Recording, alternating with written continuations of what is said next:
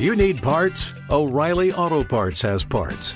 Need them fast? We've got fast. No matter what you need, we have thousands of professional parts people doing their part to make sure you have it. Product availability. Just one part that makes O'Reilly stand apart. The professional parts people. oh, oh, oh, O'Reilly Auto Parts. Hazte Imparable, el podcast de motivación y superación que te propulsará hacia tu mejor versión.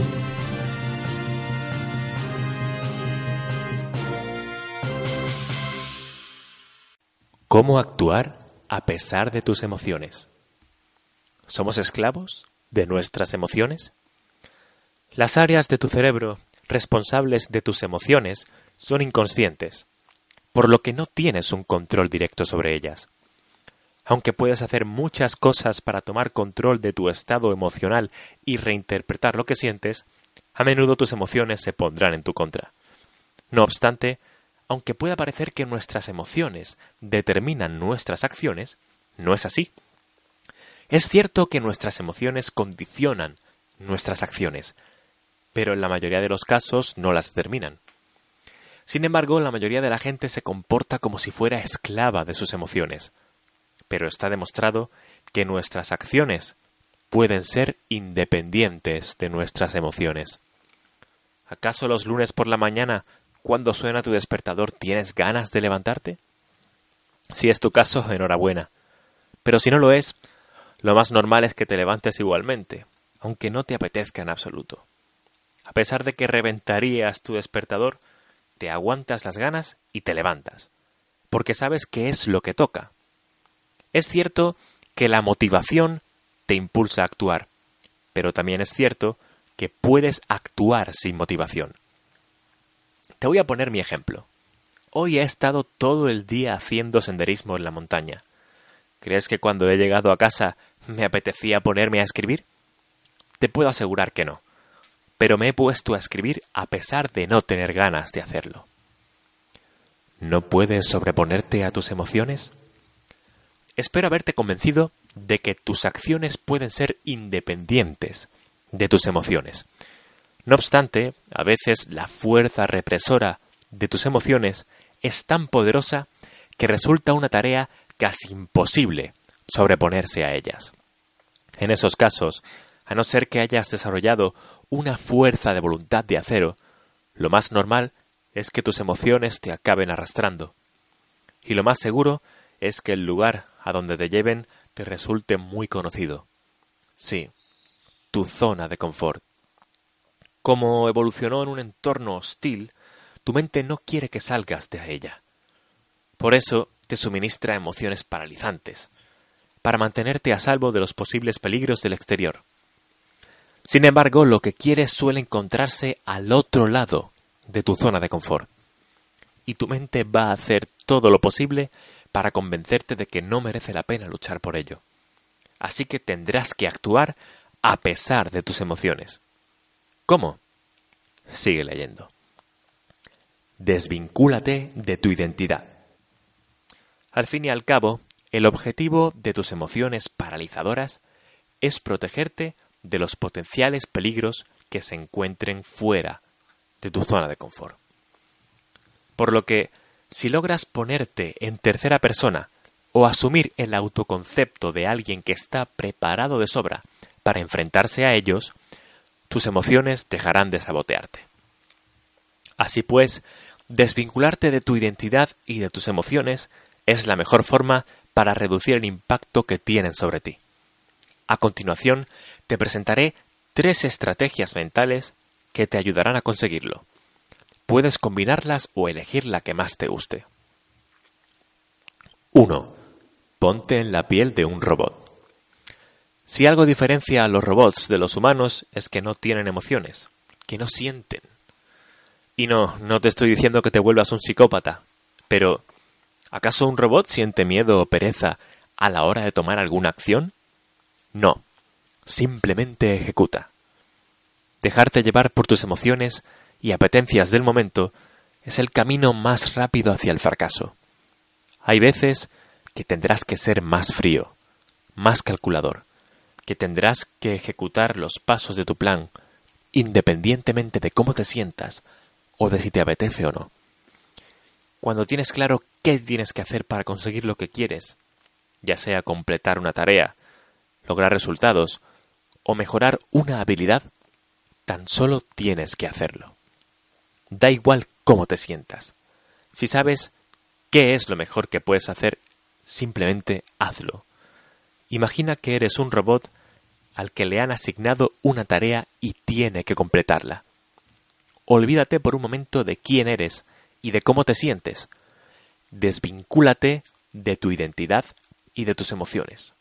No juzgues, solo ejecuta. 2.